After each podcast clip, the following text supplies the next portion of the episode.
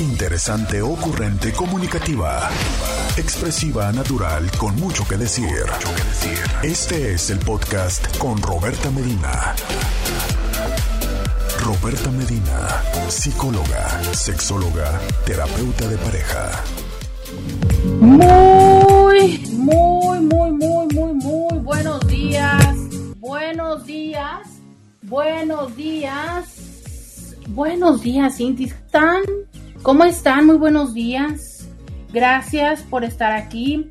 Gracias por acompañarme a través de el 1470 de la M, la radio que te escucha. Muchas gracias por estar aquí y por escuchar Diario con Roberta. En el 1470 de la M, en el www.rcn1470.com.mx, en esos espacios donde tú puedes estar en contacto conmigo, donde puedes escribirme, donde puedes platicarme de todo lo que tú quieras, donde puedes formar parte de este espacio que a mí me encanta compartir contigo de lunes a viernes de 11 a 1. Muchas gracias Intis por estar aquí, por acompañarme y eh, por ser parte de esto.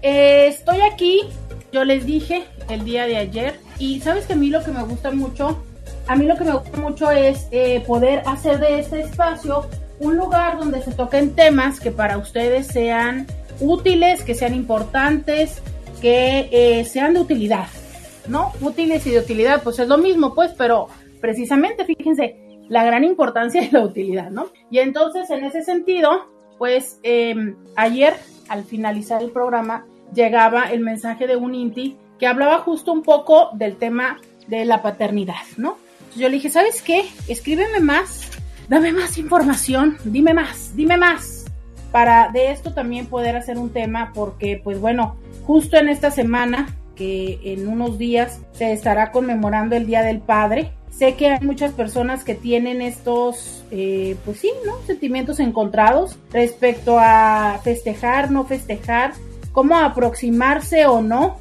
a nuestros padres. Entonces hoy por eso queremos platicar de esto en Diario con Roberta. Queremos platicar. Miren, y justo me dice, doctora, ahí le va más del desarrollo de la situación que le comentaba.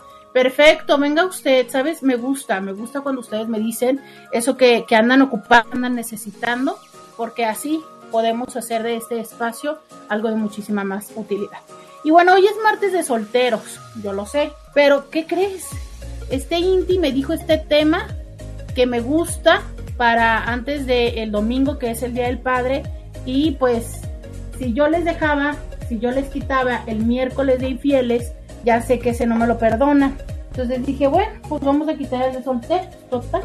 Ya los solteros, pues qué más, ¿verdad? Ya, una semana más solteros, ¿qué más da? Una semana más, una semana menos, entonces, pues eh, por eso vamos a hacerlo en martes. Leo sus mensajes de buenos días. Dice, buenos días doctora, le escucho como siempre fiel en la radio 1470 AM. Muchas gracias. A ver, ¿qué emoji le vamos a poner el día de hoy? Muchas gracias por... Eh, miren. ¡Ay, qué bonito papá! ¡Ay, qué bonito papá! Hay un emoji muy bonito de papá. Eh, por acá me dice alguien más feliz día. Gracias por eh, sus emojis, sus stickers, sus mensajes. Gracias, Paz, por eh, los buenos días. Gracias a todas y todos que me mandan sus buenos días. Y este, a los que faltan, por favor, repórtense. O sea, ya les estoy poniendo falta a, este, algunos buenos días. Eh, por acá también nos dicen en Instagram, buen, bonito martes, buenos días Roberta. Y ya estamos listos. No, no, yo quiero, yo quiero para, yo quiero guardar esto para eh, el próximo corte de ya platicarles todo lo que me está escribiendo el Inti, porque aparentemente todavía me sigue escribiendo, entonces nos está eh, dando más contexto de su situación y justo por eso es que vamos a poder platicar más de esto. Ah, ya sé. Ya sé, mire, alguien más me dice, buen día, ya estoy en el 1470, excelente, bienvenido, bienvenida. Bueno, es, es, es hombre, bienvenido. Oigan, entonces, ¿saben qué? Sí les puedo platicar.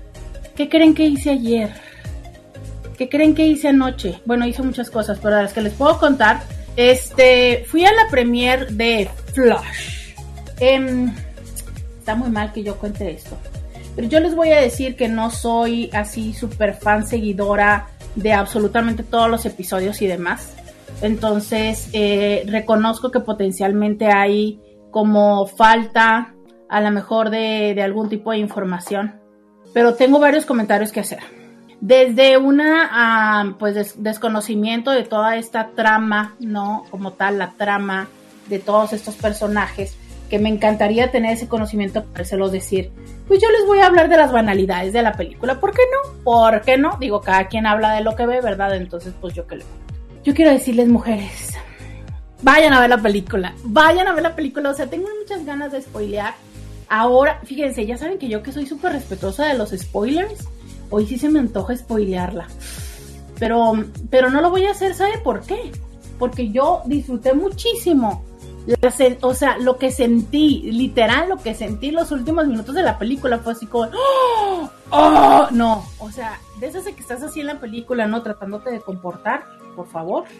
Y entonces cuando ves lo que sale dices tú, no, no, no, no, no, no, a mí se me salió así como el grito de expresión de, sí, por favor. Eh, ah, eh, fue como que, ay, sí, una muy buena sumatoria de muchos artistas muy guapos, ¿verdad? Muchos hombres guapos. Las, las mujeres también están guapas, este, salió la Mujer Maravilla y otro personaje por ahí, dos chavas muy guapas también. Eh, ahora caigo en la conclusión de que las, las, chavas están muy jóvenes y los hombres están mayores. Mm. Mira, no he caído en la conclusión. Sí, más bien le venimos manejando lo que viene siendo este galanes. Eh, galanes, ¿cómo podríamos decir? Ay, añejos se escucha muy feo, pero me los imagina así como los vinos añejos. Ay, no, pero mire, yo le digo que este, que si vaya a verlo. Ay, es que bueno, con esas memorias uno tiene buenos días. Entonces, bueno, e-, eso es un elemento muy importante. Vaya usted a verlo. Mujeres, ahora sí acompañen a sus parejas. Eh, la película quiero decir que tiene elementos muy padres porque, pues insisto, ¿no? Para quienes están súper adentrados, me preguntan que cuál, la de Flash. Para quienes están adentrados y, se está esta historia y dinámica y demás, pues seguro van a entender mucho más de lo que yo. Pero em, tiene momentos de risa, o sea, de verdad que se te sale la risa de las cosas que hacen. Tiene momentos tristezones, así de, también se te sale la lágrima. Eh, por supuesto, tienen los típicos momentos de esterilla floje, hacen marometas y, pelean unos contra los otros. sientes que no van a ganar y ya sabes que de todas maneras ganan. Tiene muchos hombres guapos, ya se los dije. tiene, fíjense que vuelvo a darme, vuelvo a darme la, idea de que es esta parte de juntar las generaciones, ¿sabes?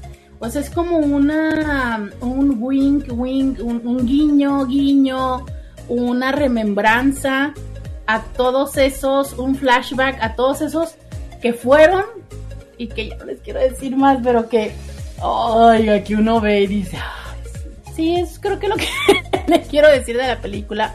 ¿Qué más le puedo decir? Pues eso, que se va a reír, se va a reír, se va a reír, va a llorar, este... Mm, fíjese que está larga, o no sé cuánto dura, no sé, la sentí larga, pero aún así, aún así, este, tiene muchos movimientos, entonces creo que eso me gusta, ¿sabes? No es la típica donde hay pum pum, los malos contra los buenos, peleamos y ahí sí ganamos. No, no, no, no. O sea, tiene muchas cosas interesantes. Y eh, pues aquí lo más significativo es que se abre el multiverso, ¿verdad? Cosa que para quienes no lo sabíamos, pues es como, ándale, pues qué chido. Pero a la hora que ves, aunque no lo sepas, a la hora que ves a todos esos personajes, dices tú, o sea, ¿cómo me pusieron a todos estos en la misma película? Hasta yo me sentí, dije yo, ay, qué padre, los puedes ver a todos, ¿no?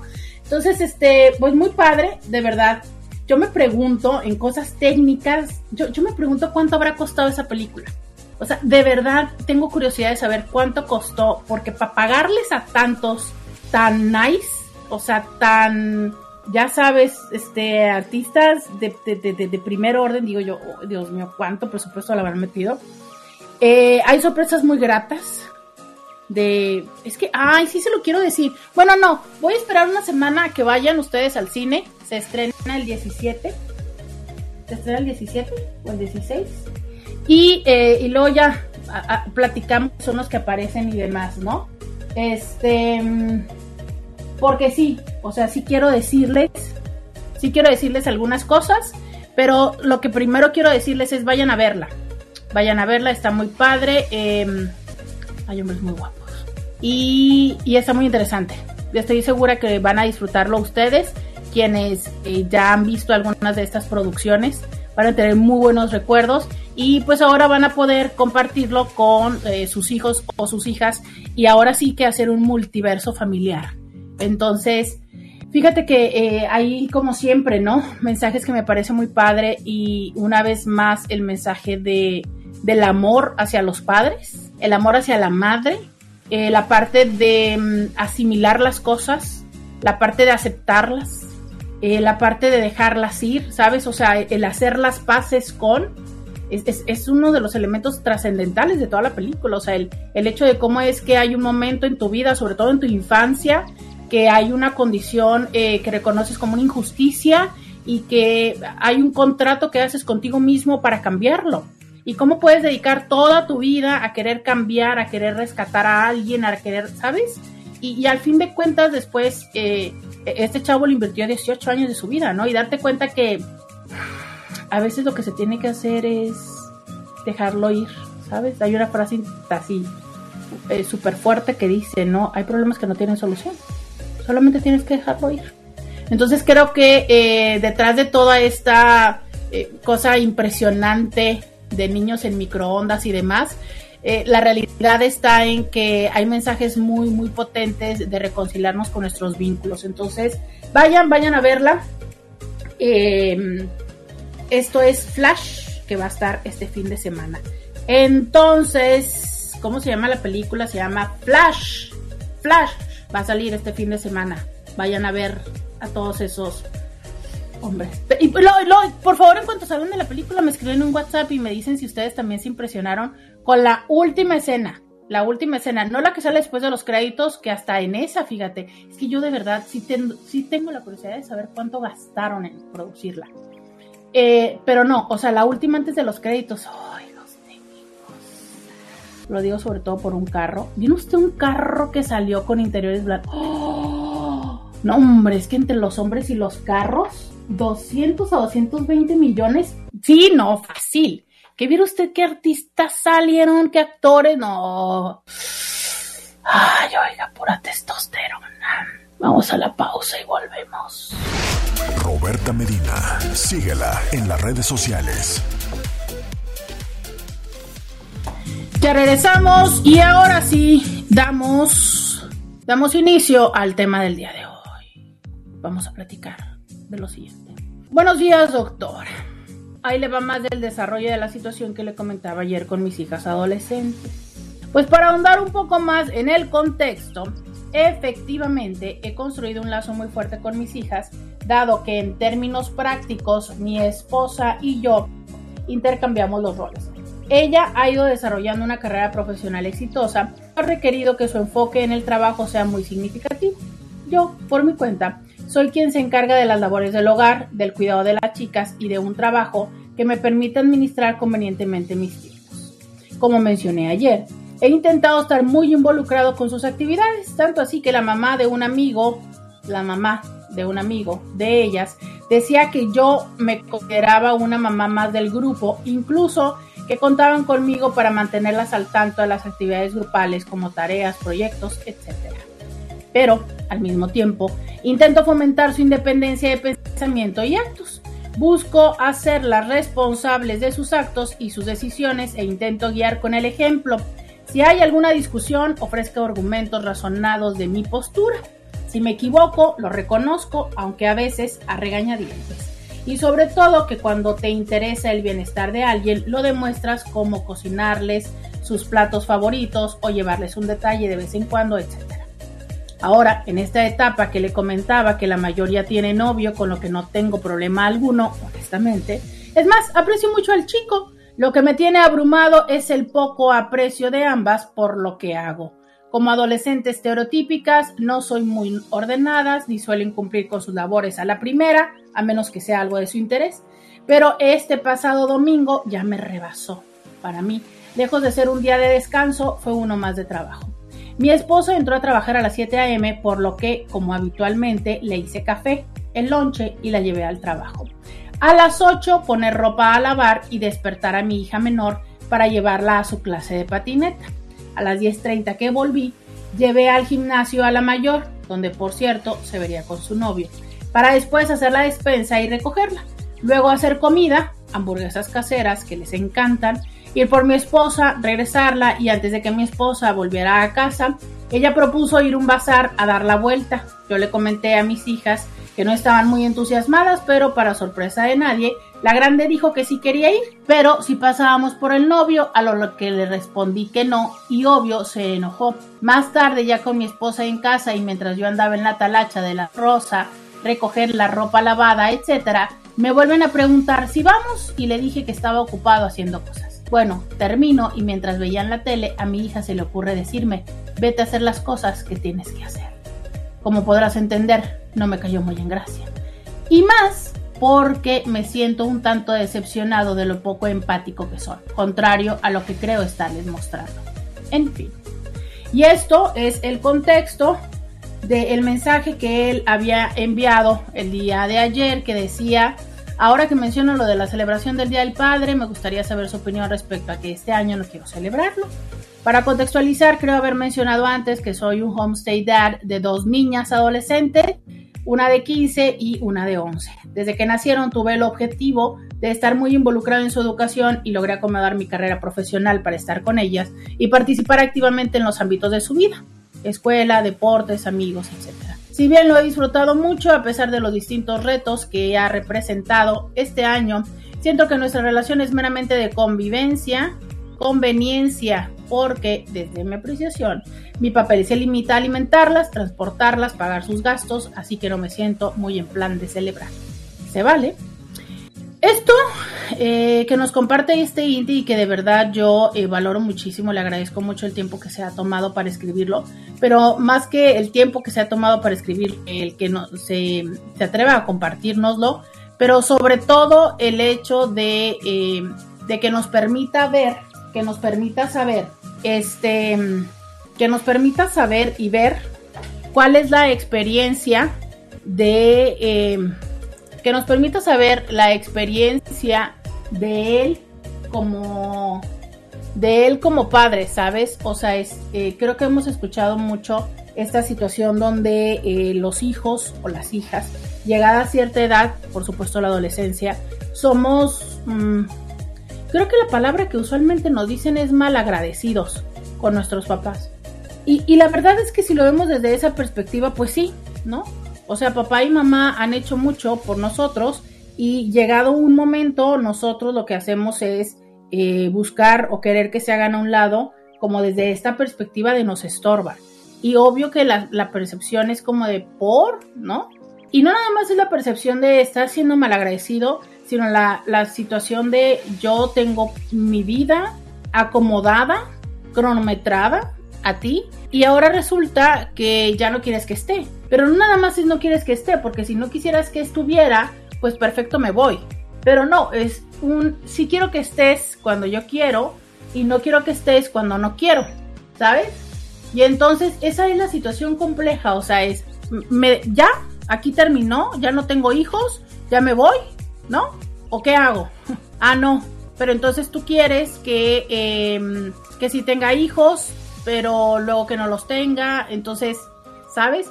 Esta es como la parte compleja. ¿En, en qué momento, en qué momento, o sea, tú quieres que sí esté contigo y en qué momento quieres que yo me vaya, ¿sabes? Y entonces, oye, pues no soy tu juguete, soy tu papá, ¿sabes? Soy tu papá, soy tu mamá, ¿no? O sea, no, eh, no puedes decirme o no puedes estar esperando que yo vaya y regrese al momento en el que tú quieras. ¿Sabes? Ese es el gran reto que nosotros tenemos. O sea, es cómo empezar a coincidir con quienes también tienen la situación y eh, la necesidad y que su proceso de vida en este momento es precisamente ese. individualizarse, ¿sabes? Entonces, ¿cómo lidiar con la necesidad de ambas partes? De las y los adolescentes de individualizarse y de los hijos de, em, de entender, de asumir lo que se quiere, ¿no? ¿Sabes? De, de, asumir lo que se necesita. Pero también de los papás, o sea, ¿qué, ¿qué hago? Es justo ese momento de la adolescencia donde empieza este proceso como de diversificación, donde es momento de individualizarnos, pero también como papás. O entendemos que el proceso de eh, la adolescencia, que no de la pubertad, porque son dos cosas diferentes, la pubertad es el proceso biológico de estos cambios que hacen que en nuestro cuerpo significan el paso de o la evolución de un cuerpo de niños, por así decirlos, a, empezar este proceso del cuerpo de adultos, ¿no? Esa es la pubertad, o sea, son los cambios físicos que vienen acompañados de los cambios emocionales, que son los que se conocen como adolescencia. Entonces, la etapa de la adolescencia, desde su nombre, que queda claro que es adolecer, o sea, es me hace falta, ¿sabes? Es este momento en el que yo identifico y reconozco la persona que yo quiero llegar a ser, la persona en la que me quiero convertir y lo que tengo que lograr. Entonces, en este momento, de las principales cosas que tengo que hacer es desprenderme de mamá y de papá. ¿Sabes? Porque hasta ese momento, a ver, mira, te voy a explicar este proceso muy interesante del desarrollo. Resulta que cuando nosotros nacemos, nosotros no, o sea, pues todavía no abrimos los ojos. Entonces, abres los ojos y tú piensas y tú sientes que todo lo que está a tu alrededor es como una extensión tuya, ¿sabes? O sea, tienes hambre, lloras porque es la única forma de comunicarte y aparece algo que te alimenta, idealmente un pecho materno, pero entonces algo, cualquier cosa, una mamila o algo. Hasta que pasa un tiempo, entiendes que ese algo es un alguien. Y ese alguien empiezas a entender que como tal, pues funciona, está, no está, reacciona, te sonríe, te ve, te atiende, eh, es amorosa o es, o es eh, seca, ríspida, ¿no? Como mujer y como hombre, o sea, quien sea que esté en ese momento a tu atención. Y entonces es cuando empiezas a entender que ese algo que en otro momento está supliendo tus necesidades es un alguien. Pero conforme va pasando el tiempo, pues entiendes que es, o sea, esto es lo que hay, ¿sabes?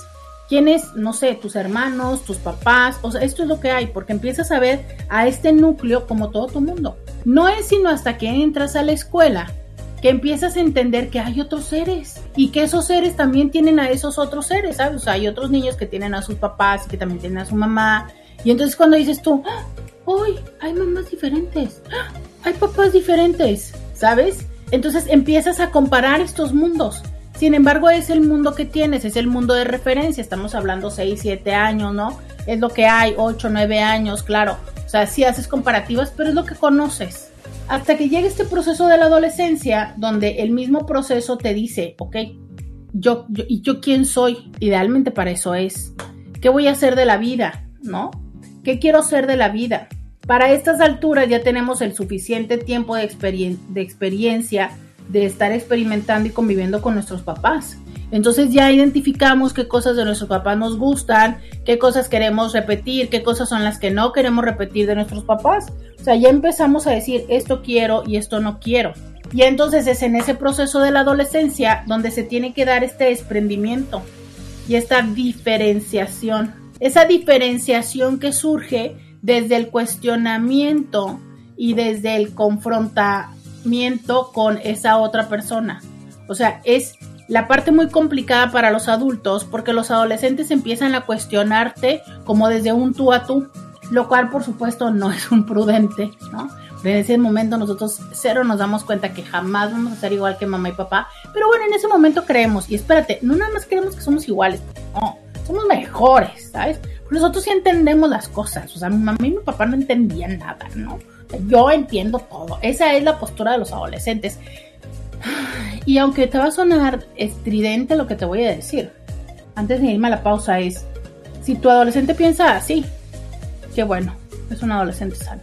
Yo sé que suena nefasto esto que te estoy diciendo, pero un adolescente que no cuestiona, un adolescente que sigue respondiendo igual como cuando era niño, que tú le decías, siéntate ahí, se queda ahí, híjole, no sé. Habría que ver si verdaderamente sus habilidades de sociabilidad, su autoestima, su confianza en sí mismo está lo suficientemente fortalecida. Entonces, para empezar, te diría que si tu adolescente cuestiona, se cuestiona, está en esa búsqueda, creo que podríamos empezar por decir que has hecho un buen trabajo. Sigo explicándote un poco esto, sigo leyendo los mensajes, pero quisiera que ustedes me dijeran qué le, qué le dicen a este Inti que nos ha regalado su experiencia, que nos ha compartido su historia en el 664-123-69. 69 empezamos el día de hoy con este mensaje de este Inti que nos cuenta su historia. ¿Tú qué le dices? Vamos a la pausa y volvemos podcast de Roberta Medina. Eh, ya regresamos, 664 123 69 69.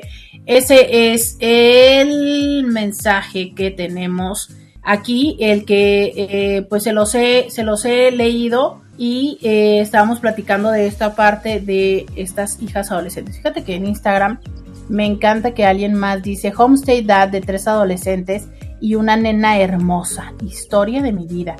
Qué padre, o sea, tenemos otro homestay dad. Oye, qué padre, a lo mejor así deberíamos de hacer el programa. A ver, cuéntanos cómo te ha ido a ti. Dice, decías hace rato, tenemos que dejar ir ciertas cosas. Una de ellas es saber que nuestros hijos crecen. Híjole, es que se me hace tan difícil eso. O sea, se me hace tan difícil en el hecho de decir, mmm, ¿cómo es que cuando nosotros nacemos necesitamos todo de ustedes como papás?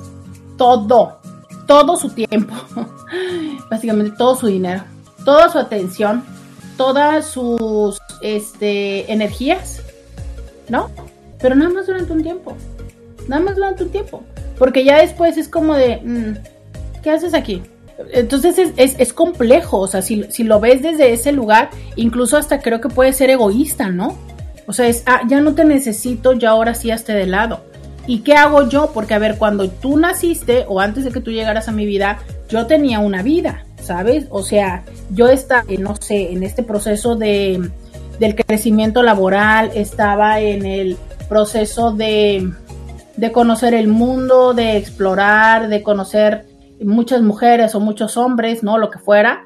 Y en un momento dije yo, va, yo dejo todo eso porque quiero eh, estar contigo, como mi hijo, como mi hija, ¿no? Entonces lo dejo y llega un momento en el que después de un tiempo tú me dejas a mí.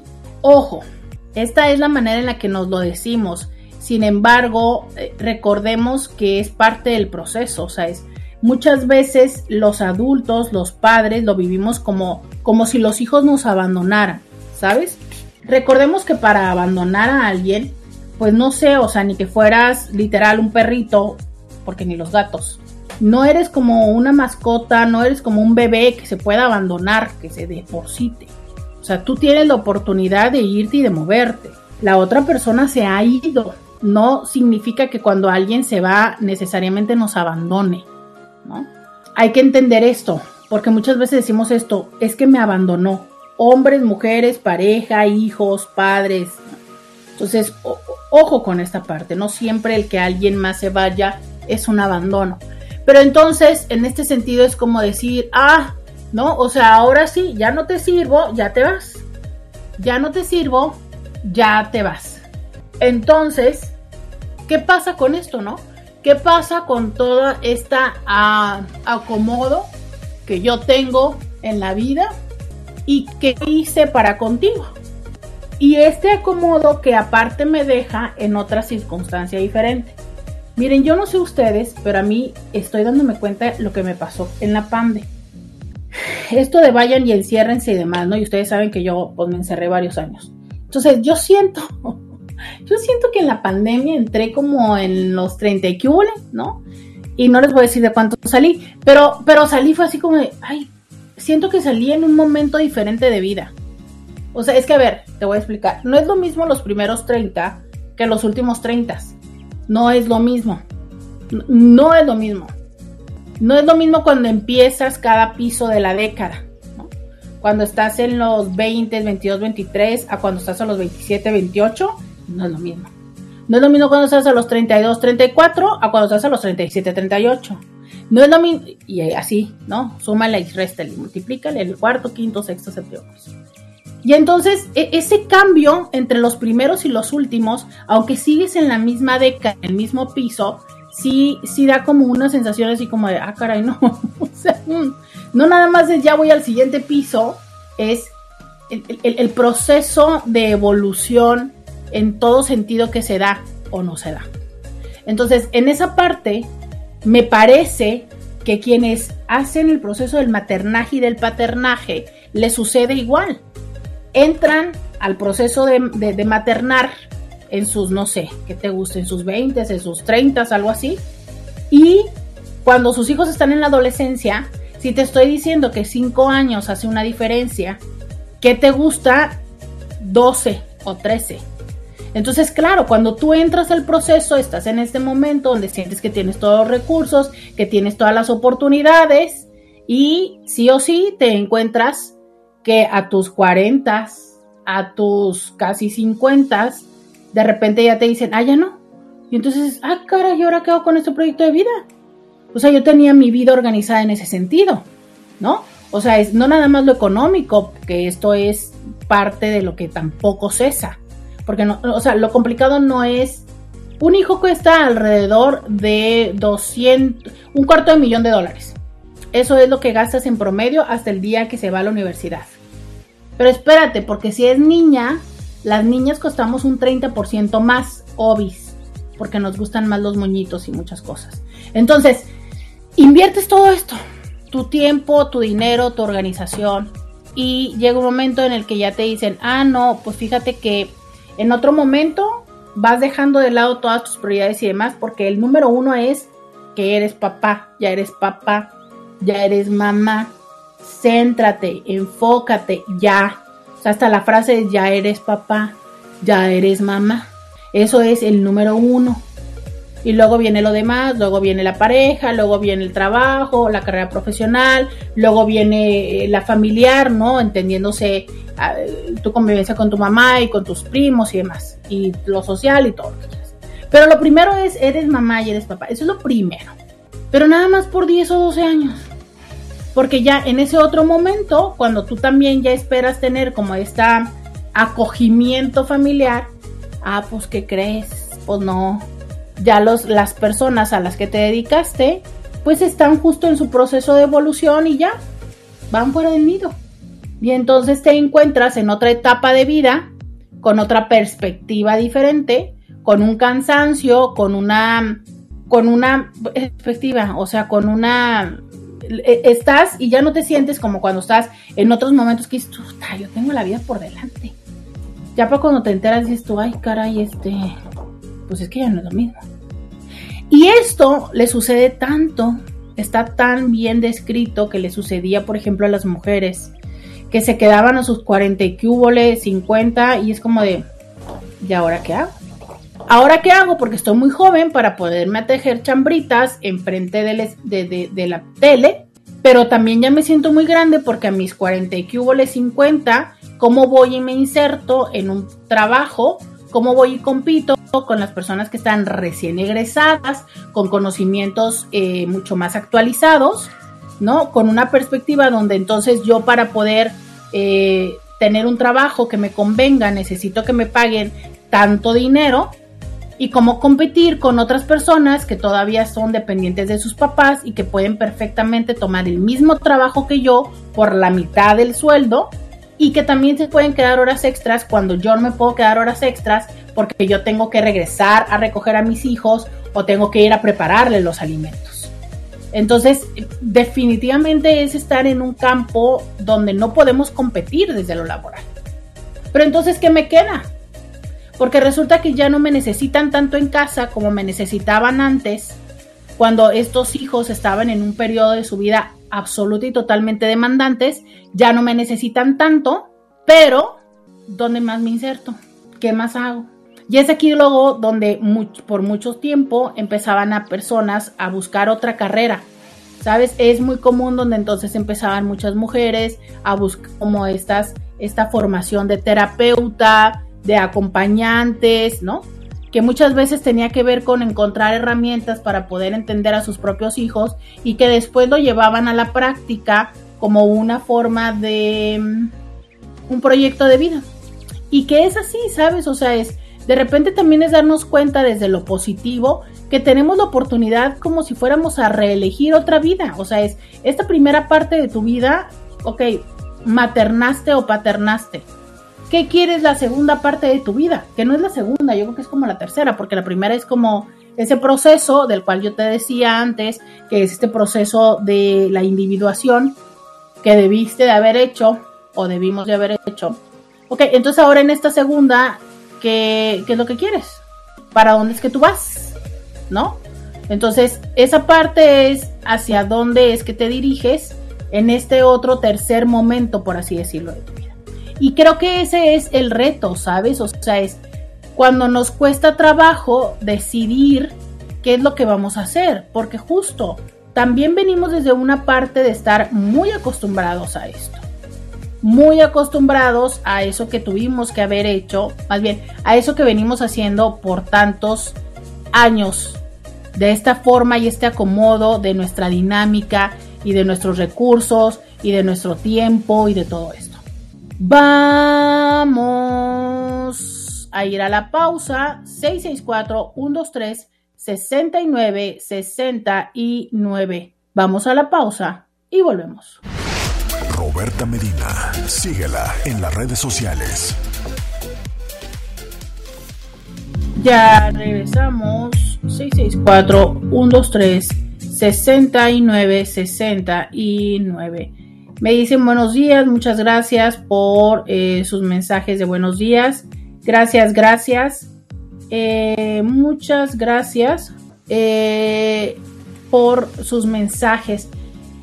Intis, entonces, es parte donde desde nuestro propio proceso y nuestro proyecto de vida, entonces la parte donde nuestros hijos, nuestras hijas, empiezan a tomar ese propio espacio, puede, eh, puede llegar a ser un, una invitación para nosotros, o más bien no es que pueda llegar a ser, es una invitación para nosotros para buscar nuestro propio proyecto, ¿sabes? O sea, es eh, cuál es el proyecto de vida que tenemos. ¿Qué es lo que queremos hacer con esa tercera fase? Creo que el reto es cuando le vemos el nombre y la cara de nuestros hijos a esto. O sea, es, eh, a este Inti yo lo primero que te quisiera decir es, no sé, si tu hija se llama Marta y Laura, por ponerles los nombres aleatorios, esto no es acerca de que Marta ya no quiere estar contigo, de que Marta prefiera estar con el novio.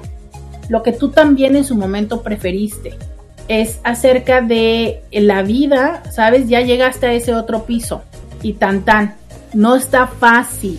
Solo quiero decirte, no es el tema, no es que Marta ya, ya haya crecido y Marta ya tenga novio. ¿Sabes? Es llegar a ese lugar. Mira, Creo que los seres humanos no estamos habilitados en la totalidad para ese tipo de cambios, para darnos cuenta dónde estamos. Creo que nos cuesta mucho trabajo aceptar los movimientos. En una primera etapa de la vida, conforme vamos descubriendo todo, como las cosas son justo esto, descubrir, y tiene la sensación de que siempre hay más, entonces, podemos llamar y, esta parte del descubrir, y entonces está padre, ¿no? Yo todavía recuerdo ese primer momento donde me pareciera que tardé tanto en cumplir 15 años, tanto en cumplir, tanto en cumplir 18, aunque yo tuve identificación para entrar a los santos a los 16, pero tanto, ¿sabes? Y después de los 18 todo fue muy rápido, pero entonces es como vas viviendo eso y entonces, ay, no, la siguiente que fue casi como, ay, cuánto iba a tardar en terminar la ingeniería.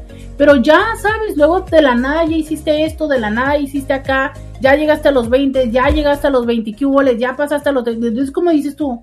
¿Qué? ¿Cómo? Porque todo va muy rápido y entonces vas súper atento como la liebre persiguiendo lo que sigue, ¿no? Es como, ah, ya terminaste la escuela, ahora te vas a hacer esto, ahora vas a hacer el otro, ahora te vas a casar, ahora vas a tener hijos, ahora vas a hacer esto y ta, ta, ta, ta, ta. Y entonces de repente dices tú, ¿y ahora? ¿Y ahora? ¿No? Ya me casé, ya tuve los hijos, los hijos ya crecieron y ahora esta típica horrible cosa que le llaman en Estados Unidos que estás over the hill. O sea, es cuando ya llegaste a la parte eh, más alta de esta, de esta montaña llamada vida y entonces ya lo que sigue es vas para abajo. Ya vas para abajo, ¿no? ¿Por qué? Porque en teoría, fíjate cómo lo vemos. Cuando se supone que es cuando empiezas, yo creo, a cosechar todo eso que hiciste.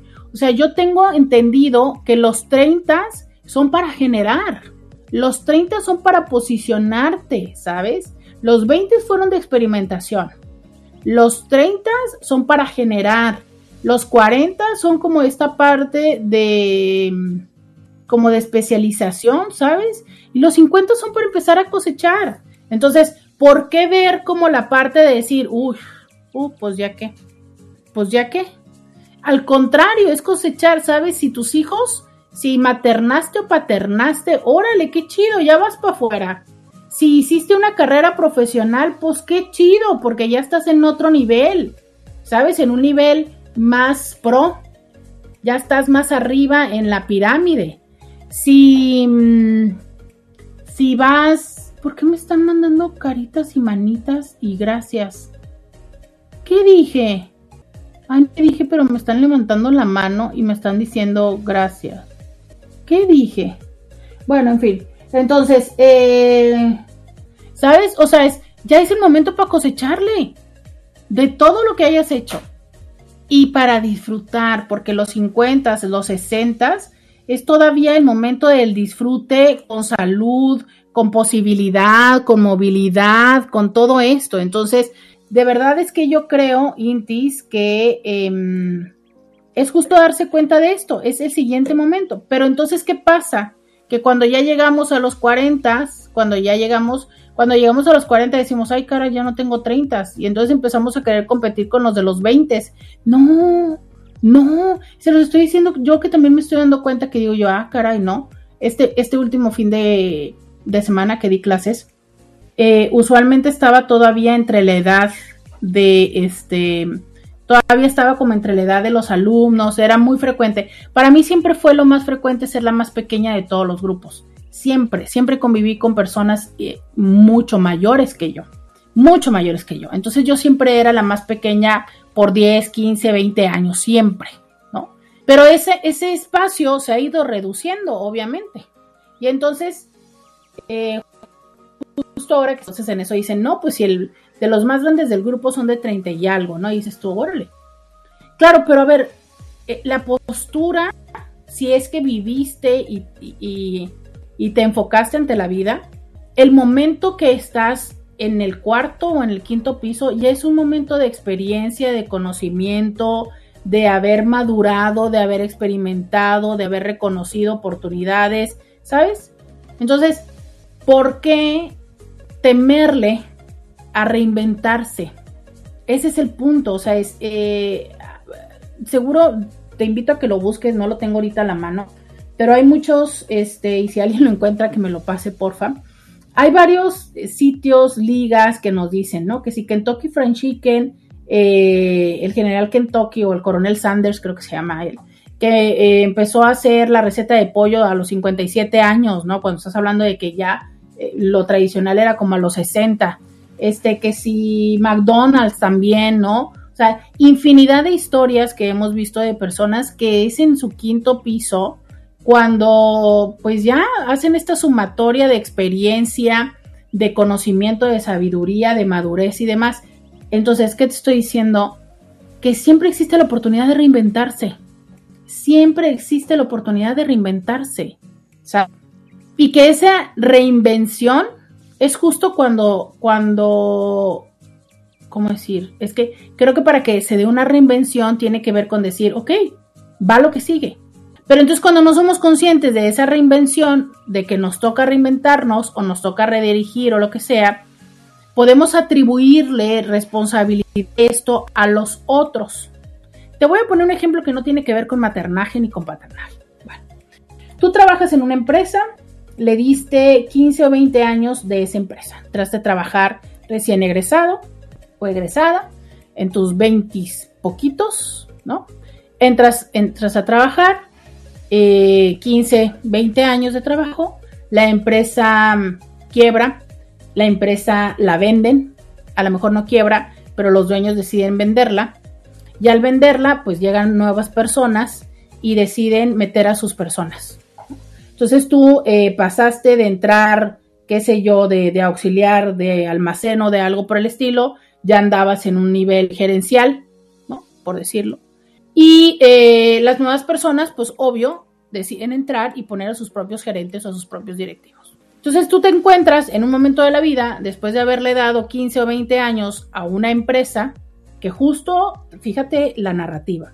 Yo le di 15 años, 20 años a esta empresa. Y a esta empresa, cuando metió a la siguiente persona y me dio una patada en el trasero. Esa es la narrativa. ¿Cómo te levantas de esto? ¿Cómo te levantas de esto cuando entonces tú te ves y dices tú, estoy en los 40, estoy en los 50, ya no tengo la energía, ya no voy a aprender, no estoy actualizado, no estoy actualizada, ¿no? Pero deja tú.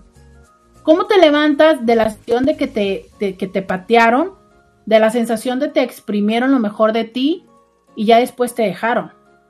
Que no es nada diferente de las dinámicas que tenemos habituales de infidelidad y de divorcio, ¿no? Donde entonces yo me caso contigo en mis 20, dedico mis 30 contigo a, reproducirnos y a la crianza, ¿no? Los 40 más o menos y a mis 50 como mujer, decides tú en tus crisis de los 50 que vas a, ¿por qué no?, buscarte una morrita de 20. Y entonces me dejas toda, ahora sí que exprimida y en esos momentos, ¿no? Entonces, ¿cómo, cómo nos levantamos de esa situación? De la sensación de te di o te llevaste o me quitaste los mejores años y lo que queda es cuando me veo en comparativa de mis 20 o de mis 25 o 30, claro, la interpretación que yo le doy es, o sea, ya lo que queda de mí, ¿no? Entonces, ¿qué es lo que voy a hacer? Enojarme con el desgraciado, enojarme con el jefe y en este caso, enojarme con las hijas adolescentes. ¿Por qué? Porque se van cuando yo ya les di todo lo mejor y ve lo que dejan. O sea, me dejan como trapo sucio y exprimido. Bueno, es que no sé si un trapo sucio está peor exprimido o mojado. ¿No? Dice, qué fuerte Roberta, sentirse que se llevaron lo mejor de ti. Exacto. Pero si te fijas como son tres casos diferentes y, y en esencia es lo mismo. O sea, los jefes dueños de la empresa, el marido y los hijos. Y es la misma situación. ¿Y quieres que te diga algo? Que a las mujeres nos tocan sí o sí al menos dos de estos. ¿No?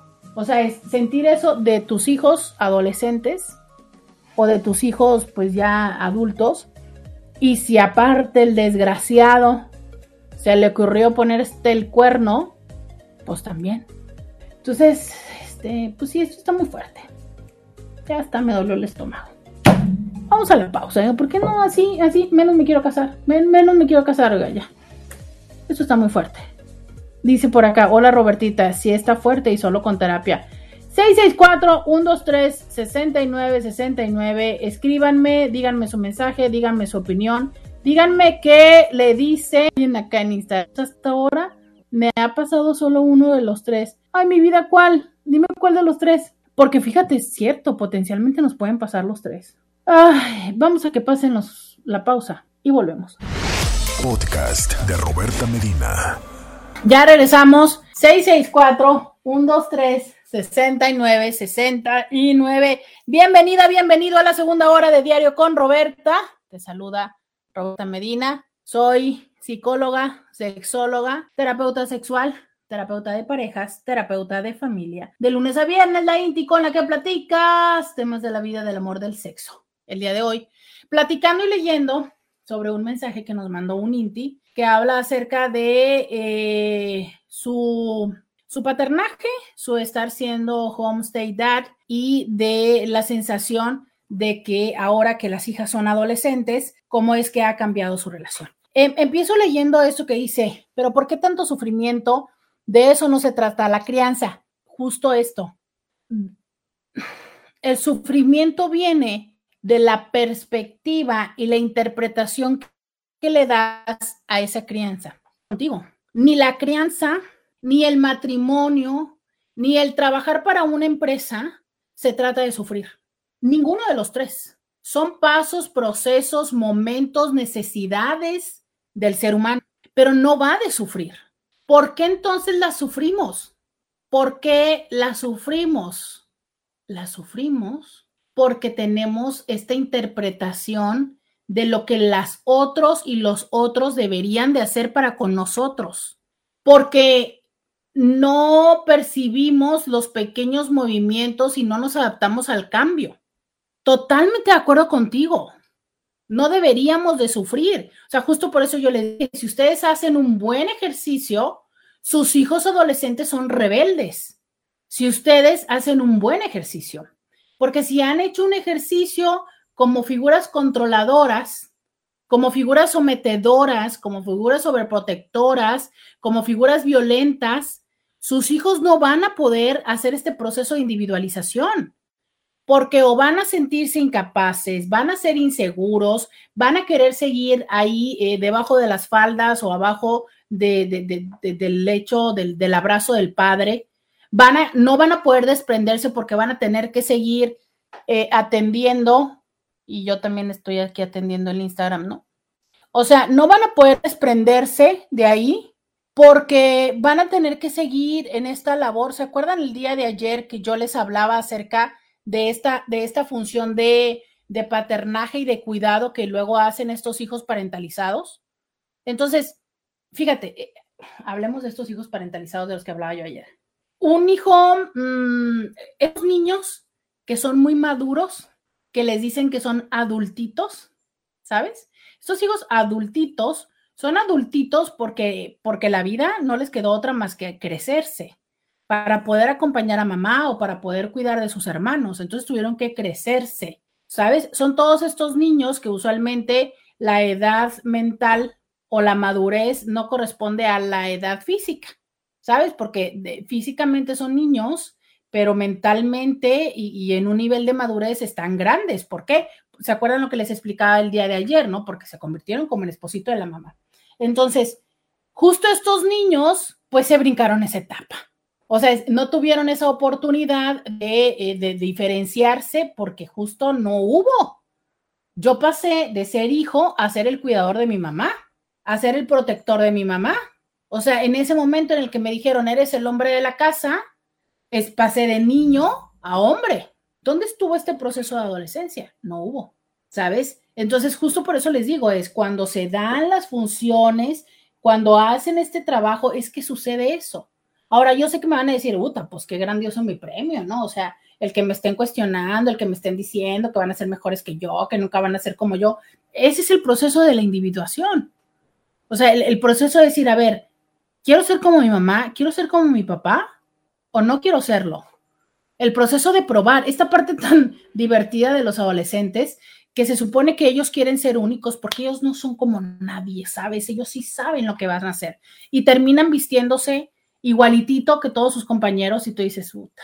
Pues esto que les he dicho mil veces, ¿no? Ya no se hacen tanto los anuarios porque ahora se hacen más bien digitales, pero donde volteas y los ves y todos con el mismo peinado, con el mismo labial, a las mujeres, ¿no? Este, con los mismos accesorios, tú dices, uff, uff, cuánta individuo, uff, qué diferente eres, mi jato, ¿eh?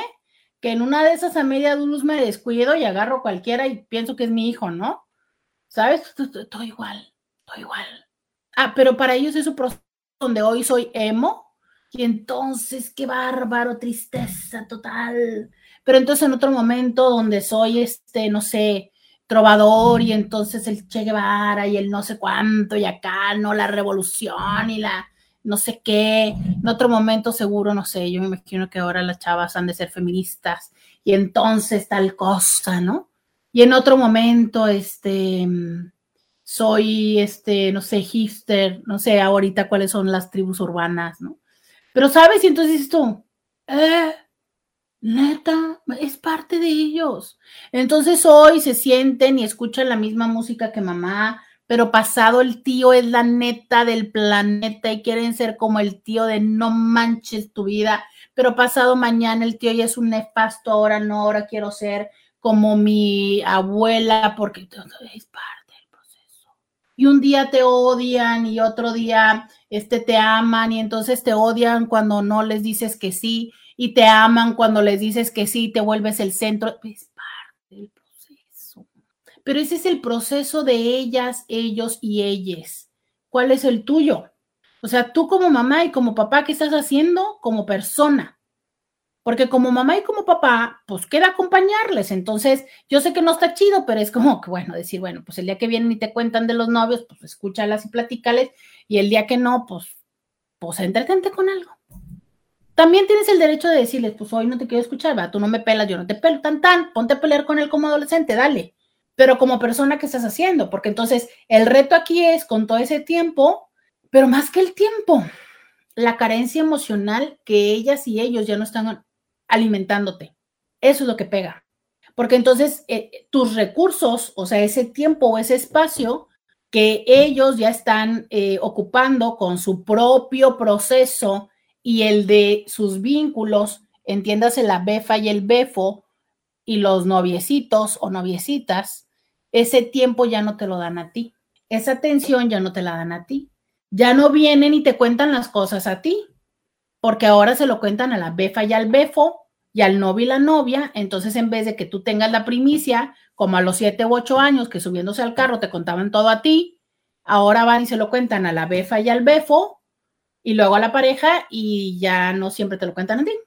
¿Sabes? Entonces ahí tiene que ver más con la necesidad personal con la expectativa de entender hacia dónde van estas dinámicas, ¿sabes? Entonces sí, sí les digo, o sea, es el maternaje y el paternaje, es, es un tema de tener claro todos los recursos que le ponemos desde una forma, ¿sabes qué creo que es la, a lo mejor la, la palabra? Desde una forma desinteresada, no, más bien, ajá, sí, como sin la expectativa, ¿sabes? Sin expectativa. Y es muy difícil, o sea, es muy difícil dar sin esperar. Muy difícil dar sin esperar. Por mucho que nos dicen, por mucho que nos enseñan, por mucho que la iglesia, no, no, o sea, hay una expectativa, ¿sabes? Y, y yo creo que la manera en la que lo aceptemos y lo entendamos, este, está mejor, ¿no? O sea, es como, porque aparte nos sentimos culpables de esperar del otro, nos sentimos egoístas de esperar del otro y no, o sea, creo que es parte de este proceso que tanto les he dicho del equilibrio entre el dar y tomar y el recibir y demás. El reto aquí es si lo que esperamos o lo que potencialmente podemos recibir es proporcional a lo que la persona puede dar. O sea, no le pidas peras al olmo. Si es un adolescente no le pidas la atención y las ganas de estar viendo una película arrunchadito contigo las dos horas y media arriba de tu panza, ¿sabes? Mientras tú le abrazas y le haces piojito. No va a pasar. Un adolescente muy probablemente, a menos de que lo haya tronado el novio o le haya pasado algo feo, es poco probable que va a estar dos horas arrunchadito contigo. Ya no. Yo sé que se siente horrible, pero es cierto. ¿no? Entonces es como ir entendiendo cuáles son las posibilidades e irnos adaptando a esto. Pero yo sé que es un proceso complejo. O sea, no les estoy, e, esto no les estoy diciendo y entiendo que no nada más por escucharlo ahorita van a decir, ah, no, listo, ya entendí. Ah, no, pues entonces, perfecto, ¿no? Voy a ir a ajustarle como si esto fuera un control, ¿no? Una, una consola y voy a ir a ponerle necesidad de mi niña menos y le voy a mover para que sea menos. No, pues obviamente no. No es así. Ojalá que fuera así. Pero no es así. No es así. Entonces, justo es ese proceso el que tenemos que ir reconociendo e identificando, ¿no? O sea, cuánto sí puede ser que podamos recibir y cuánto no. Porque entonces, mientras no lo tengamos como muy claro y querramos estar esperando en qué momento va a venir a estar otra vez un maratón de películas conmigo, no, pues se antoja complicado. Y te puedo decir que mucho tiene que ver con el entender que no es personal. O sea, es todas y todos cuando han sido y hemos sido adolescentes y son adolescentes, pasamos por algo similar, ¿sabes? Esta es la parte, o sea, es, creo que cuando lo sentimos en función personal, ese es el reto, ¿no? Ese es el reto. O sea, interpretarlo como si fuera algo que solamente están haciendo nuestras hijas o nuestros hijos. Y que más, si además de todo esto lo vivimos como una consecuencia de que algo hicimos mal, ¿sabes? Eso creo que no es algo benéfico jamás. Pensar o sentir que es porque hiciste algo más, a nada, a nadie le ayuda. 664-123-6969 es el WhatsApp que tengo, donde espero me escribas y sabes, no solamente me escribas, sino también me puedas mandar audios, como es el caso de este Inti que voy a compartir. Hola Roberta, muy buenas tardes a ti a tu auditorio y al famoso Scooby también. Oye, fíjate que mi esposa y yo que estamos pasando por esa etapa de, así como dice una película, cuando las hijas se van, cuando los hijos se van. Este, eh, pues mi hijo mayor ya está casado, ya tiene varios años. Mi segunda hija, pues este, tiene año y medio, va para dos que, que se independizó y un año que se juntó con su novio. Y mi hija, la más pequeña, pues anda en ese proceso de que los fines de semana se la pasa con el novio, de que pues ya nos avisó de que acabando el ciclo escolar pues va a buscar, este, ya anda buscando o, ya buscó otro lugar donde trabajar porque pues ya piensa mudarse a vivir con el novio. Este, pues sí es un poquito, un poquito complicado de entender, de soltar más que nada, pero lo es mucho más para mi esposa que para mí. Y pues, en alguna ocasión te comenté, ¿no? De que no es que yo me quiera colgar las medallas de mis hijos, ¿no? Ni mucho menos. Pero ya cuando veo que ya lograron establecer su vida eh, sentimental, económica, bien, pues para mí es un logro también, es algo que disfruto yo. Este, pero mi esposa como que no lo ve así, todavía tiene mucho apego hacia ellos, hacia ellas, y pues Así que somos muy diferentes los hombres y las mujeres y en ocasiones no lo entiendo, pero pues en fin, cada quien, ¿verdad? Este, pues ahí está mi comentario. Bye. Roberta, eh, bueno, es algo muy personal, ¿no? El pensamiento personal. Igual cuando uno entra a trabajar en una empresa, a lo mejor llevas el conocimiento teórico, pero no práctico. Y pues también aprendes, también aprendes. En mi caso, yo estoy muy agradecido con las empresas donde trabajé, que a final de cuentas sí es cierto.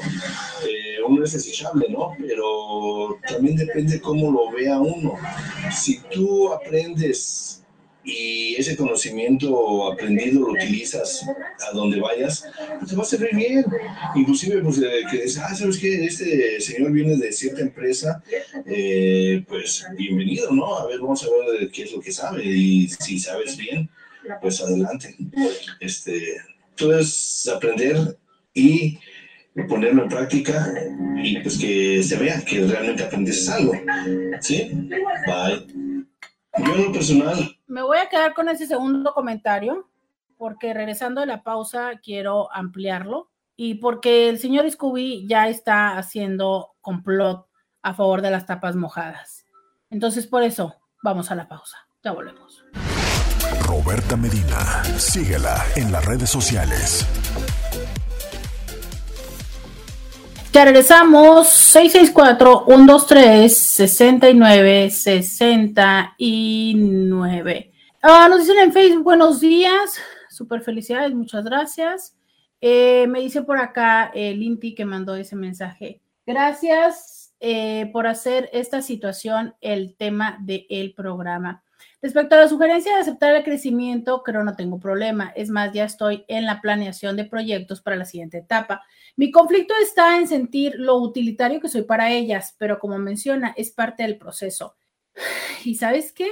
Me encantaría decirte que es temporal, de verdad, me encantaría decirte que es temporal, pero la temporada es muy amplia.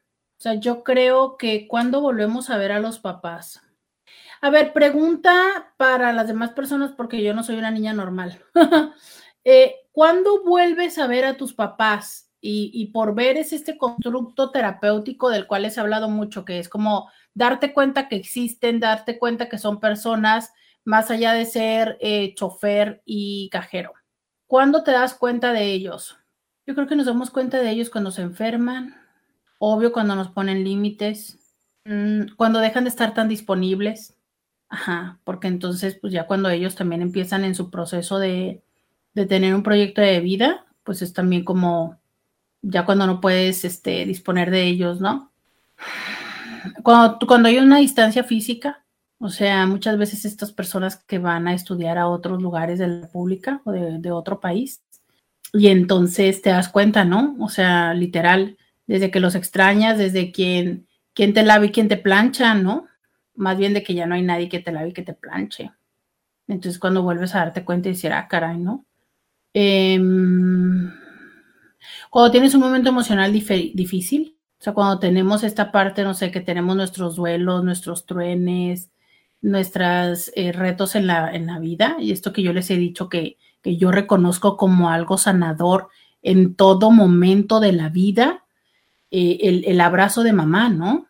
Y, y, se los digo porque, o sea, se los he compartido con muchísima humildad, o sea, no importa cuántas maestrías y lo que sea, si hay momentos en los que no hay como llorar con, con la mamiringa, ¿no? Y, y, y, el abrazo de ella y el que ella me escuche, o sea, aunque las respuestas estén en mí y a veces tampoco no están en mí, muchas veces también me las da ella. Entonces, creo que esos son los momentos en los que volvemos a ver a los papás.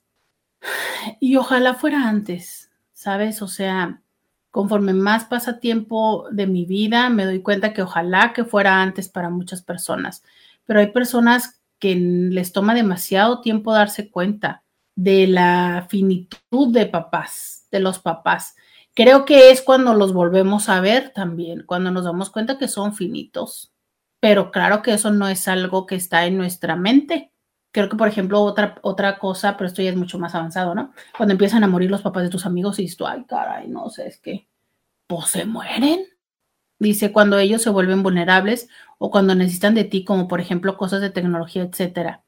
Neta, de verdad, yo creo que es más bien al revés, ¿no? No somos más bien los adultos que dependemos de la tecnología con los más jóvenes. No, qué chistoso, yo pensé que era así. Dice, jamás dejarás de ser padre. La crianza expositiva da la fuerza para que los hijos regresen con la confianza de recibir. Qué frase tan padre.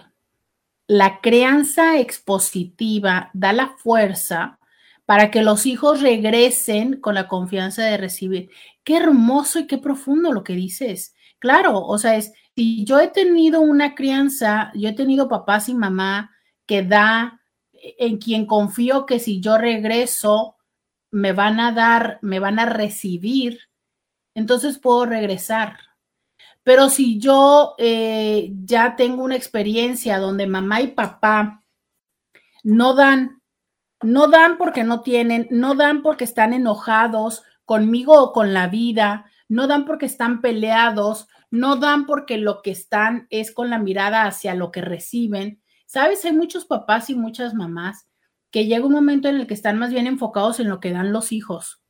No estoy diciendo que sea el caso de este Inti, pero hay muchos papás y muchas mamás que rápidamente se convierten en personas que esperan que los hijos les den o sea, no nada más lo económico, ¿sabes? Sino el cuidado, la atención y demás. Entonces, son, son papás o son nidos que básicamente más que ir a tomar, así sea tomar un descanso, eh, eh, mamá y papá se convierten en esa persona a la que tienes que dar. Entonces no tienes. Y a veces ni siquiera es que le tengas que dar dinero, a veces es como que le tienes que dar toda tu energía, ya sabes, porque estás con esta persona y es como que nada más están quejando, nada más están quejando de o del dolor o de lo que les hizo los demás hermanos o de lo que le hace mi papá o de lo que le hace mi mamá o mi papá se está quejando de que el trabajo, de que los dolores, de que la carestía, de que entonces es como de me agoto, me, me agoto, o sea, es, en vez de ir a esta parte como de la convivencia y de la realimentación entre los dos, es como, me agoto. Me agoto. Ahora, aquí viene la, otra pregunta. Pues es que también los papás de dónde sacan tanto para estar da y da, ¿no? O sea, también como hijos tendríamos que tener la conciencia de qué les damos. Pero no nada más que les damos como hijos, porque aquí es donde se vuelve em, el ciclo justo codependiente. Si yo solamente estoy esperando que tú seas mi único proveedor, tú mi hijo o mi hija o mis hijos, ustedes van a ser los que me van a dar la felicidad, eh, la, la, razón por la cual vivir. Ustedes, sabes, yo vivo por ustedes, ustedes son mi gusto, ustedes son los que me dan los momentos bonitos de la vida, usted, tú, tú, tú, tú. Oye, no, a ver, te cuento, para eso hay otras personas adultas, otros amigos, este, tu pareja, ¿sabes? O sea, es el entorno de todas las personas. Pero ¿cómo? Pues sí, ya sé, ¿no? O sea, hay momentos y, y, estos primeros años donde no te alcanza más que para estar conmigo, pero entonces llega un momento en el que sí toca que empieces a buscar también tus propios vínculos. Estos vínculos, estas amistades de las cuales tú te nutras, te fortalezcas, para que puedas alimentarte y tener todo esto, ¿no? Eso también toca. 664-123-69-69 es el teléfono, es el WhatsApp en el cual quiero que me escribas, quiero que me mandes tus mensajes, quiero que me digas qué opinas, eh, qué compartes de esta experiencia del el maternaje o el paternaje. Dice, son, son etapas de cada persona. Todas las tenemos, pero yo pienso que a los hijos hay que prepararlos para la vida, empezando a integrarlos en las responsabilidades de la casa desde pequeños y en sus posibilidades, como es el de la limpieza de la casa y su orden, para no dejarlo siempre a uno como padres. La verdad que como le dijo esta muchacha a su papá, es una falta de respeto Siento que se sintió resentida porque no quiso llevar al novio con ellos por ser actividad de la familia. El padre tuvo la razón porque debe de haber un límite en la relación de novios y eso para la muchachita es un trancazo a su rebeldía y su ímpetu. Por eso me encanta platicar todos estos temas aquí ustedes eh, en público, porque ustedes también me ayudan. Ay, claro, ya me voy otra vez a la pausa me ayudan a eh, recordar cosas que también tengo que decir. Entonces, eh, hace un momento me fui a la pausa con un audio que dije que iba a retomar. Ahorita me voy a quedar con este y eh, ahorita lo retomo. Ya van dos mensajes. Regresando de la pausa, ya volvemos. Podcast de Roberta Medina. Ya regresamos. 664 123 69 69. Em, a ver, ok, focus. Vamos a poner primero este audio que les dije que había algo que quería decir, entonces vamos a volver a escucharlo. Roberta, eh, bueno, es algo muy personal, ¿no? El pensamiento personal. Igual cuando uno entra a trabajar en una empresa, a lo mejor llevas el conocimiento teórico, pero no práctico.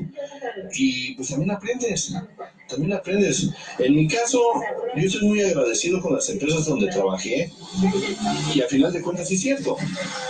Uno es desechable, ¿no? Pero también depende cómo lo vea uno.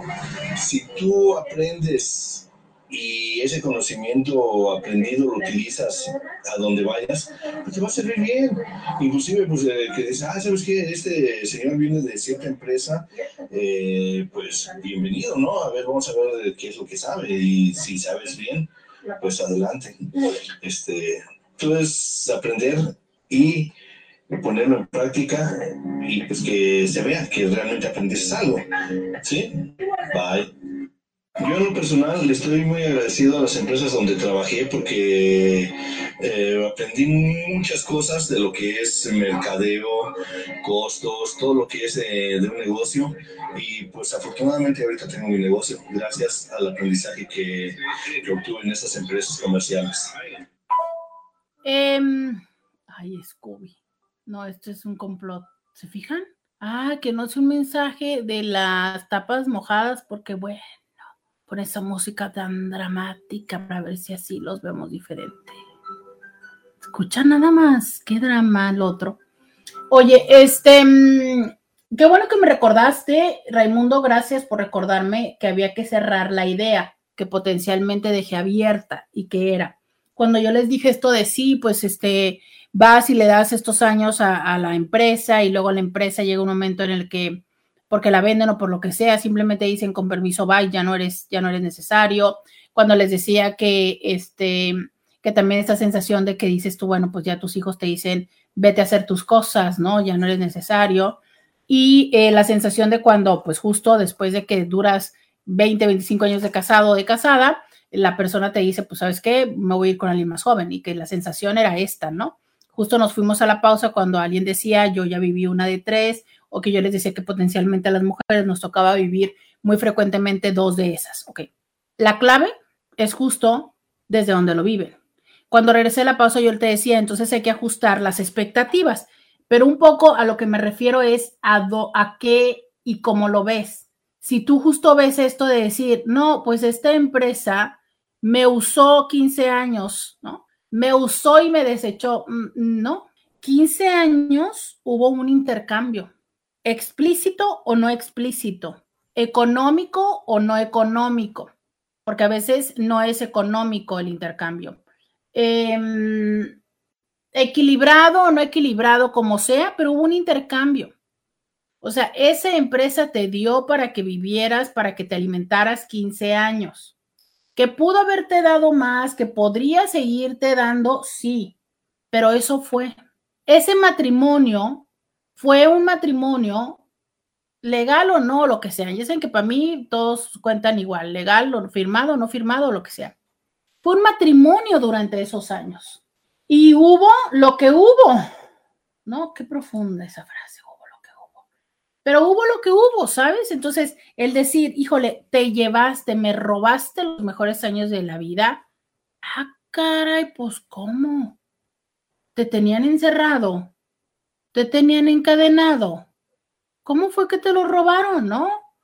Ah, caray, dime dónde se guardan los años para que te los, qué cajón abrieron y que te los quitaron, o cómo. No, los dimos, tú y yo. ¿Sabes? O sea, es esa parte donde tenemos que cuestionarnos si es que potencialmente estamos victimizándonos. Ahora, que se siente muy gacho, sí, se siente muy gacho, que quieres ahorcarlo porque dices tú, ah, qué padre, ¿no? Ahora sí te vas, ahora, o sea, yo te conocí cuando no tenías nada. Te conocí cuando todavía nos costaba trabajo pagar una renta, te conocí cuando no tenías como la típica que decíamos, no teníamos ni en qué caerte muerto, ¿no? Y te apoyé, hiciste empresa, hiciste trabajo y seguiste estudiando y todo. Y ahora que si tienes dinero, vas y te lo gastas con la de 20. Sí, claro, o sea, e, está toda esta parte de decir, híjole, ¿no? O sea, yo ayudé a construir y ahora que hay que cosechar, pues ya no me toca. Entonces, sí, efectivamente es esta la sensación. El reto es darnos cuenta cuál es el intercambio que hubo, ¿sabes?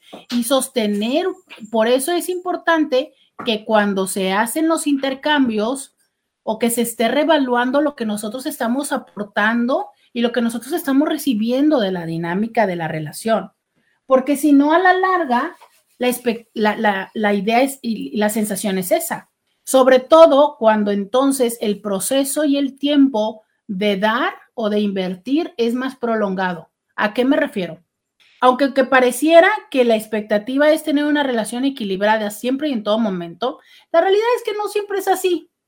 O sea, sí hay momentos en los que uno pone más y el otro recibe menos y el otro en otro momento potencialmente da más y el otro da menos, ¿sabes? O sea, es, es como, como lo que apareció aquí en la pantalla detrás, un movimiento oscilatorio, ¿no? En esta dinámica de relación.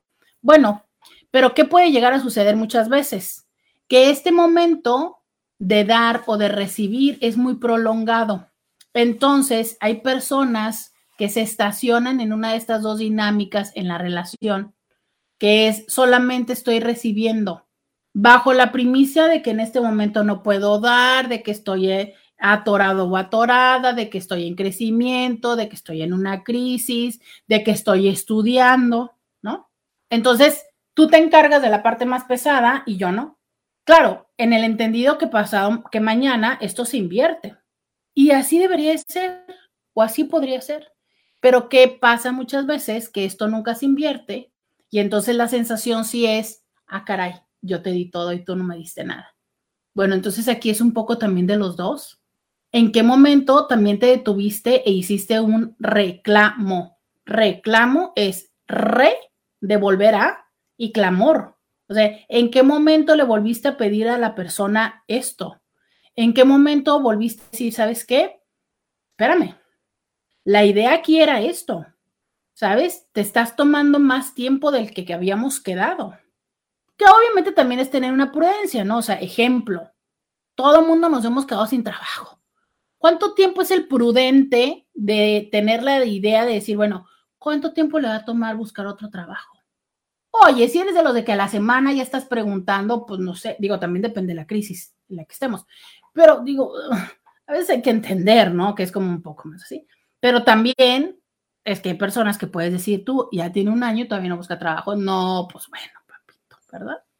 Y al rato vamos acomodándonos y entonces, bueno, quédate aquí, que yo voy y trabajo, porque yo tal y cual, resulta que te quedas, ya los cinco meses, como ya estabas muy aburrido o aburrida, te pusiste a ver no sé qué cosas en el internet, ¿verdad?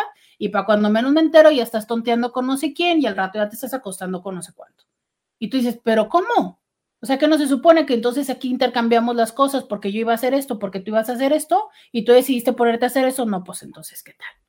¿Sabes? Porque muchas veces es así. O sea, no tenemos como la claridad de cuál es la expectativa. Por eso les decía, ¿cuál es la, la diferencia en que haya una claridad de cuáles son las expectativas y que haya una revisión? A ver, es como los créditos.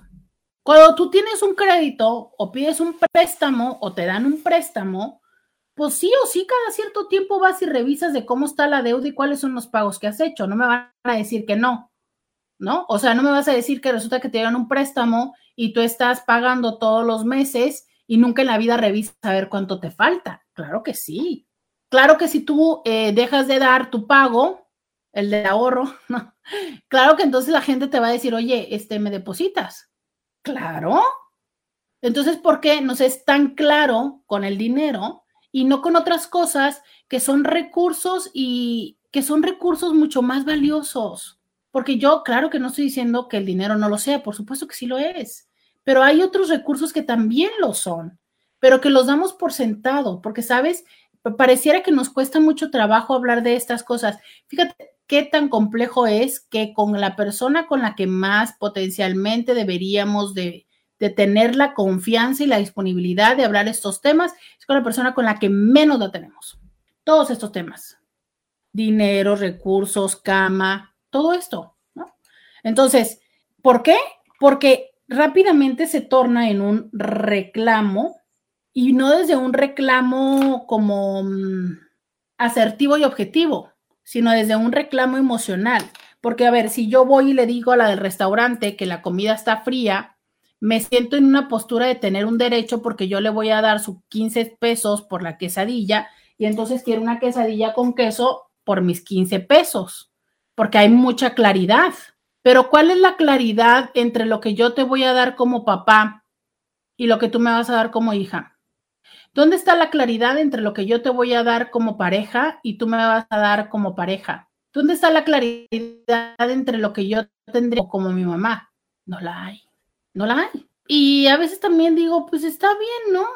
Porque es lo que nos ha permitido tener tantísimos modelos familiares. Hasta que si está empezando a generarte cosquillas, si está haciendo una piedrita en el zapato, pues creo que ya es un buen momento para decir en voz alta, esto ya no me está funcionando, esto me está cansando, esto no me está gustando, esto necesito que lo ajustemos. Y ahí es el trabajo colaborativo. Con los adultos debería ser más sencillo. Sin embargo, entiendo que con los adolescentes y a veces se vuelve tan complejo. Pero entonces la respuesta es convertirlo en acciones. Las acciones siempre van a ser mucho más claras. O sea, no le digas, yo quisiera que me ayudes en la casa. Dile qué acciones esperas que haga puntualmente, porque el que me ayudes es algo muy amplio. El quiero, necesito, pero sobre todo, te pido que es muy puntual. Sabes, es que los seres humanos no sabemos pedir. Tengo que hablar de esto a la siguiente pausa. No sabemos pedir. Pensamos que por decir, ay, necesito tal, la otra persona tendría que entenderlo y salir corriendo a hacerlo. Y mm, mm, la verdad es que no funciona así. Vamos a la pausa y volvemos. Podcast de Roberta Medina. Ya regresamos. 664-123-6969. 69. Ese es el teléfono que tengo aquí en el que estoy platicando contigo. 664-123-6969. Eh, escríbeme al WhatsApp, que aquí es donde, aquí es donde puedo platicar contigo. Eh, fíjate que por alguna razón no me están entrando los mensajes de WhatsApp que me estás mandando y que, vamos a ver qué, qué está pasando. Eh, gracias, gracias por escribirme aquí al 664 123 6969. El día de hoy que estamos platicando de esto que nos manda este INTI, donde nos dice, bueno, esto es lo que yo estoy viviendo en este fin de semana. La verdad es que como que no tengo tampoco tantas ganas de festejar el Día del Padre. Eh, ¿Se vale? ¿No se vale? y que decíamos que tiene que ver con esta sensación de cómo es que eh, pues está sintiendo que las hijas están como más desde una relación utilitaria, ¿no? Y que explicábamos de cómo es que muchas veces este proceso de, eh, de individuación, ¿sabes? Puede requerir eso, híjole, Dice alguien acá, este tema me hizo reflexionar tanto sobre el nido vacío y las etapas que vivimos en cada etapa de la vida. Yo no tengo hijos, pero soy muy apegadas a mis sobrinas y cuando se han casado me ha pegado el saber que se van, pero me hace feliz verlas y yo, aunque materialmente no tengo que ofrecerles, eh, siempre les he dicho que cuentan conmigo, aunque tienen sus mamás y yo las quiero mucho.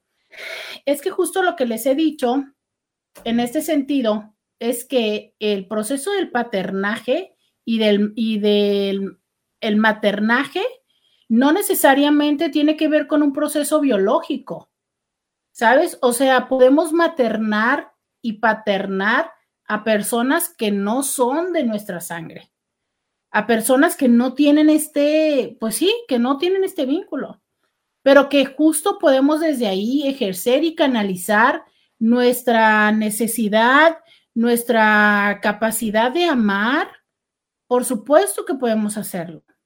Entonces, obvio que también la, sensación, la expectativa em, y la respuesta, ¿no? Que, esperamos o que se, que se siente, pues es en ese sentido. Entonces, claro que cuando se casan, claro que cuando sentimos que, que empiezan eh, otro camino, cuando nos damos cuenta que ya no van a tener esa cercanía con nosotros o esta disponibilidad, pues existe esta sensación eh, de tristeza o de dolor igual, pues por supuesto.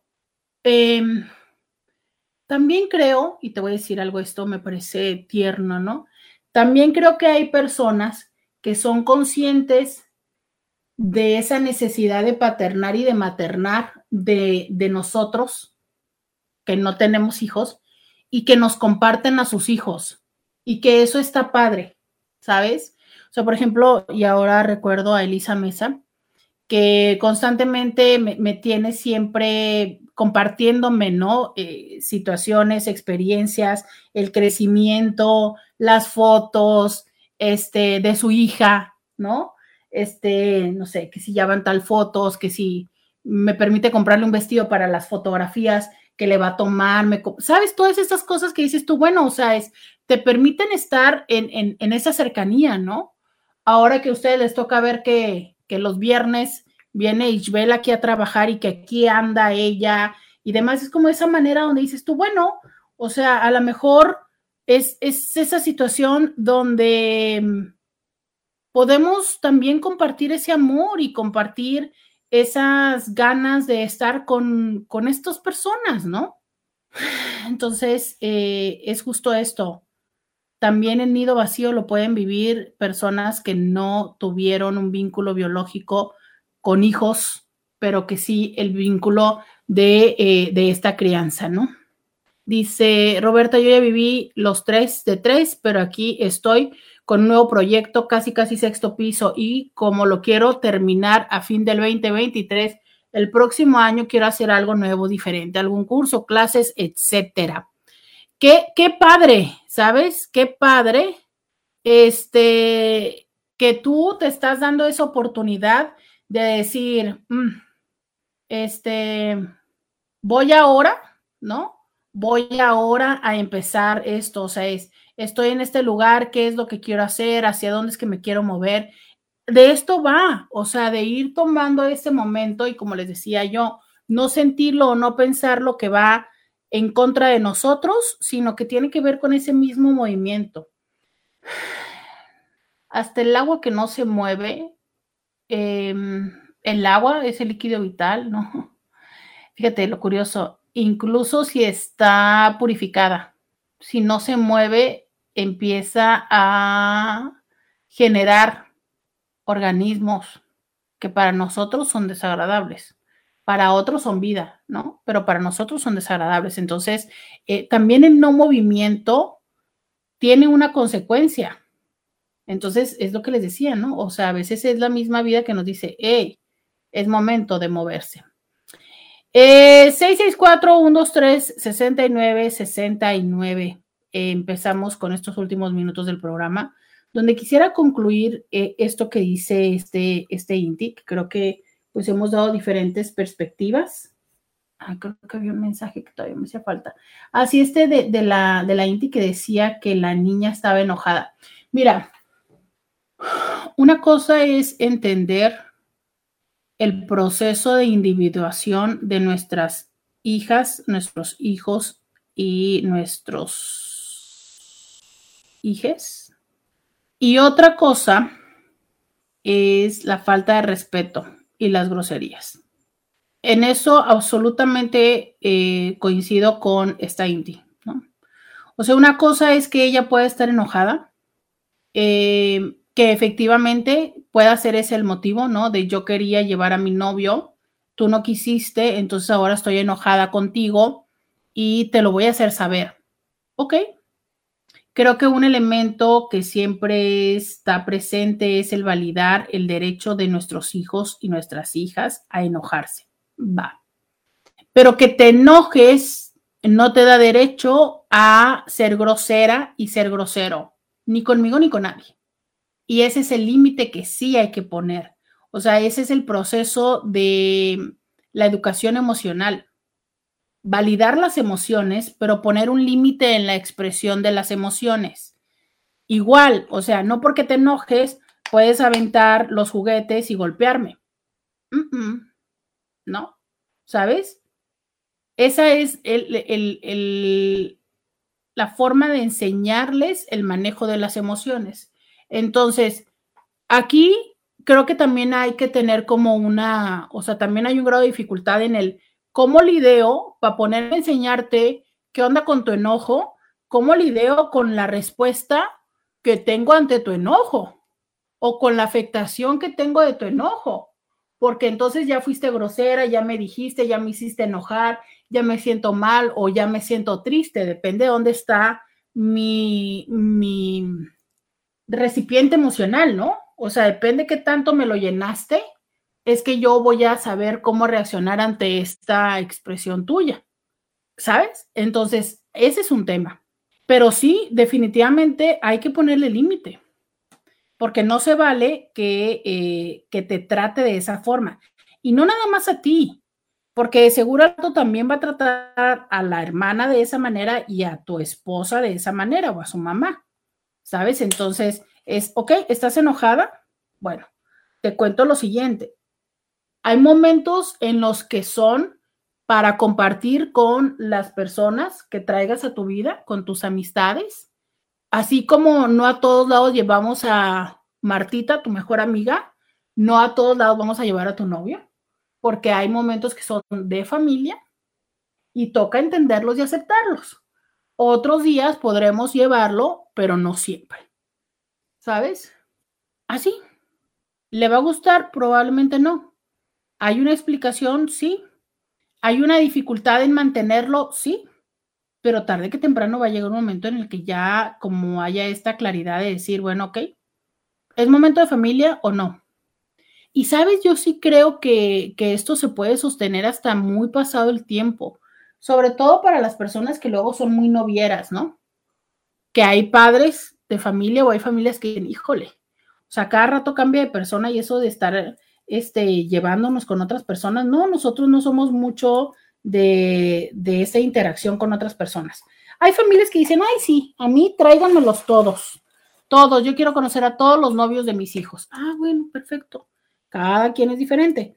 Pero si ustedes como familia no, si ustedes como familia quieren este, tener esos espacios de solo familia, pues que de una vez en estas primeras experiencias de noviazgo vaya incorporando eso, que va a haber momentos en los que no, son solo de familia, tan, tan, solo de familia.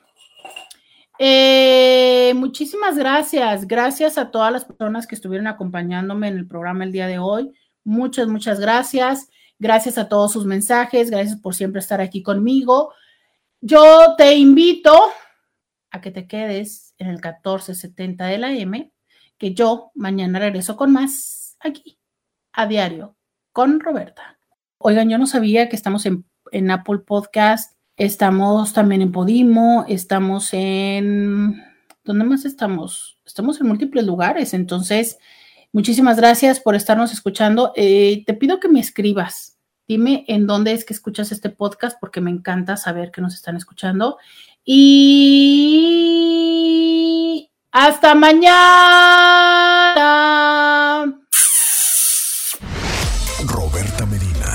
Escúchala en vivo de lunes a viernes a las 11 de la mañana por RCN 1470 AM.